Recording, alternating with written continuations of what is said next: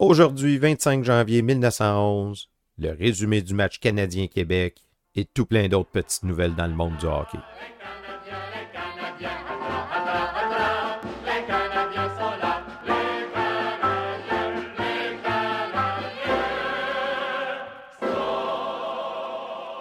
Bonjour à toutes et à tous, bienvenue à la revue de presse du Canadien de Montréal du 25 janvier 1911, une présentation de Raconte-moi mes ancêtres.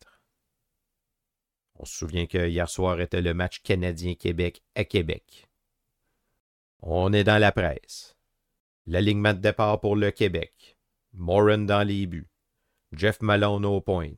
Holden au couvert. Malen Rover. Malone au centre. Oatman à l'aile droite et McDonald à l'aile gauche.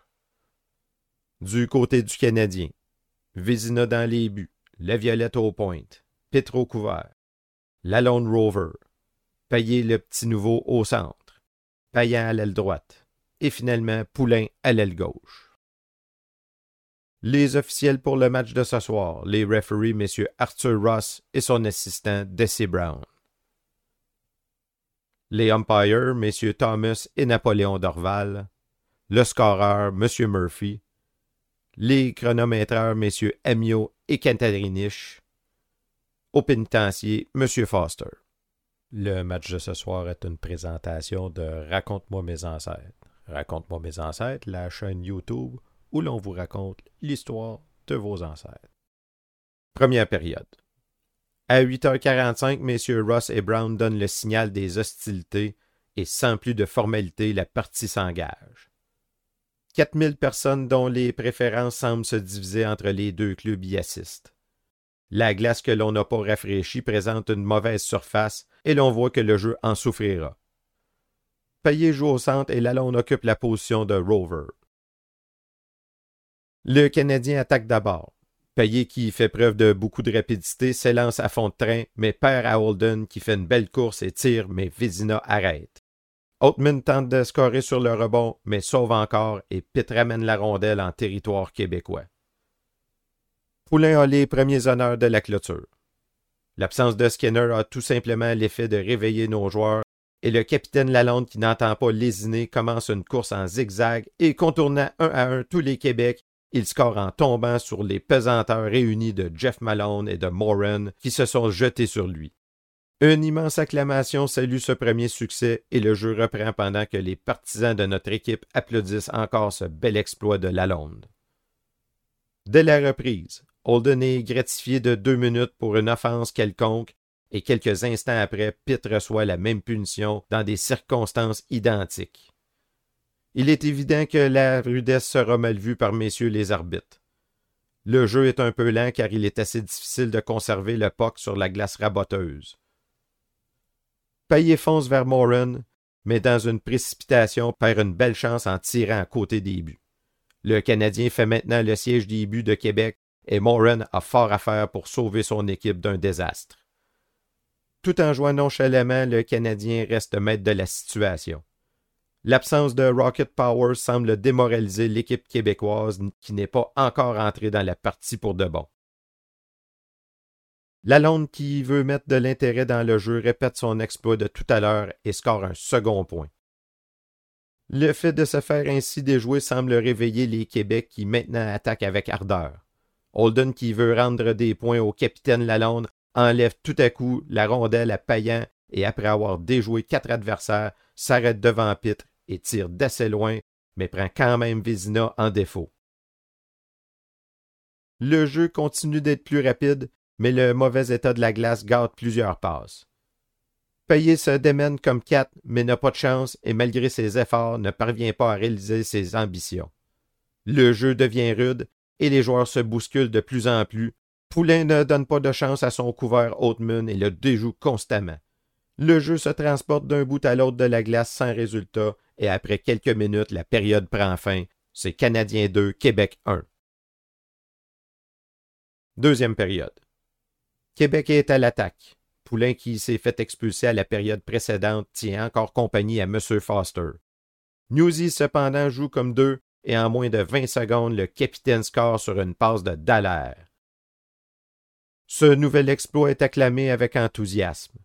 Québec cependant se défend bien et pendant plusieurs minutes, les avants des visiteurs montent à l'assaut des buts de Vizina.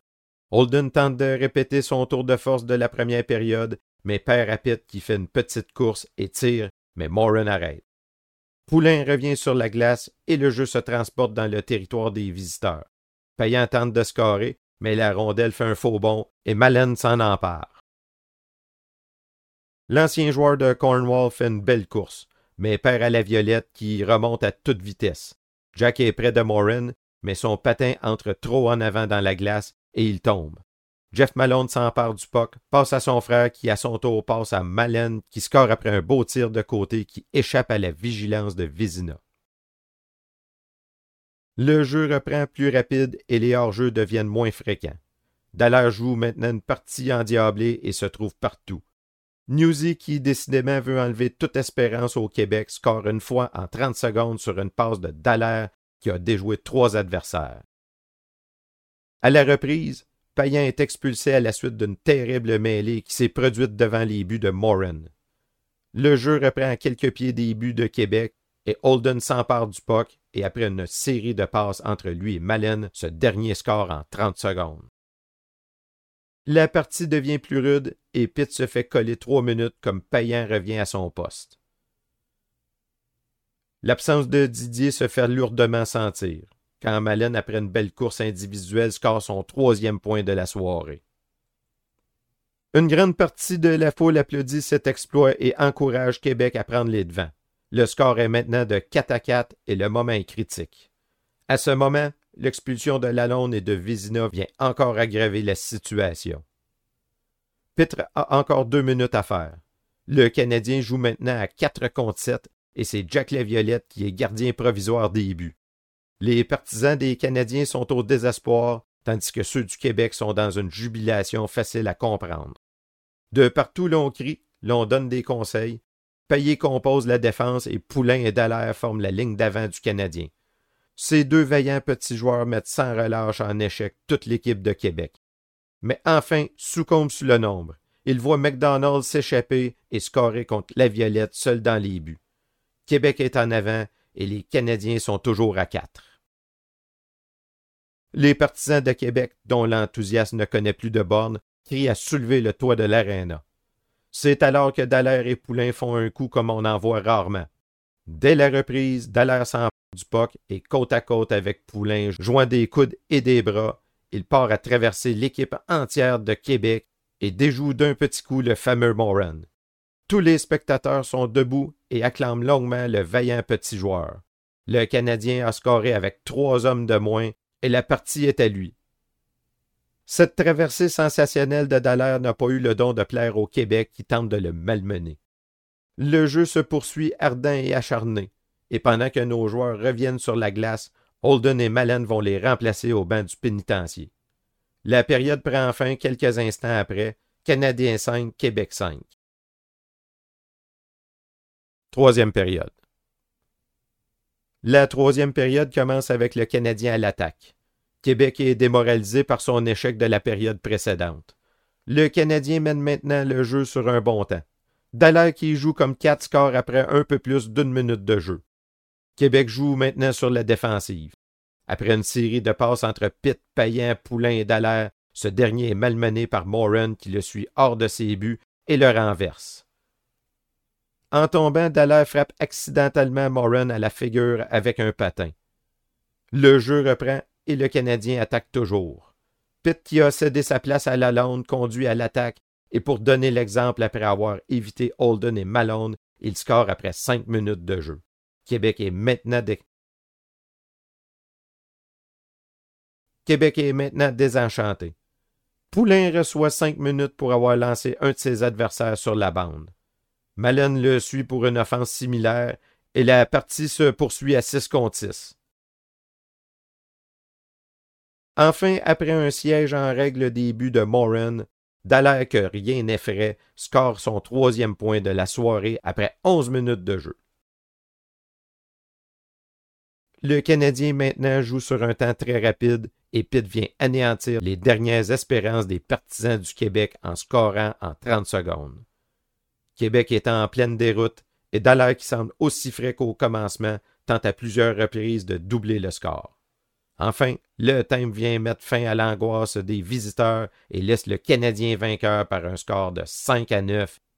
Le meilleur club a gagné, vainqueur et vaincu sont satisfaits.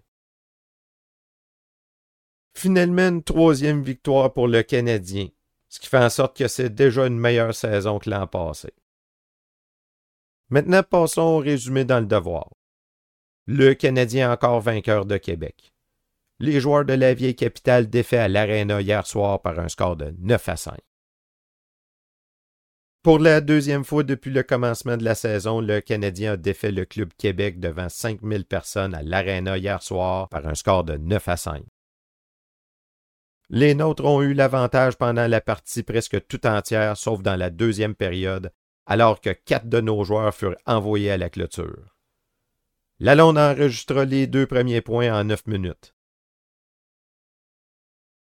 Granary réussit à compter pour Québec en trois minutes et le score était de 2 à 1 pour la première période. Lalonde score encore deux autres fois et Mellon enregistra un, puis tandis que nos hommes décoraient la barre des pénitenciers, les Québec réussirent à rendre le score égal, et même à prendre les devants pour un court instant, mais Dallaire compta une minute et deux secondes. Le score était donc égal et les joueurs s'alignèrent pour la période finale qui était tout à l'avantage de notre équipe qui ajoutait quatre autres points à son crédit tout en empêchant les Québécois de scorer. La partie fut très intéressante, le jeu brillant, les roches de nos joueurs étaient plus que jamais applaudis. Le jeu, bien que pas très bien conduit par moments, ne fut nullement brutal. Les arbitres se montrèrent compétents et furent prompts à punir les moindres offenses. L'équipe du Canadien s'améliore d'une partie à l'autre.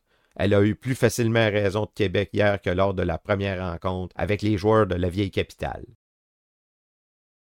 Avec les joueurs de la vieille capitale, et donneront sûrement du fil à retordre à Renfrew sur la glace des Beurriers vendredi prochain. Ceci met fin à la balado d'aujourd'hui. Si vous avez aimé, n'hésitez pas à en parler à vos amis. Demain, courte revue de presse alors que le Canadien quitte pour Renfrew. Et il y a aussi un poète qui nous a écrit une petite chanson en hommage aux Canadiens. On se revoit donc demain pour la revue de presse du Canadien de Montréal du 26 janvier 1911.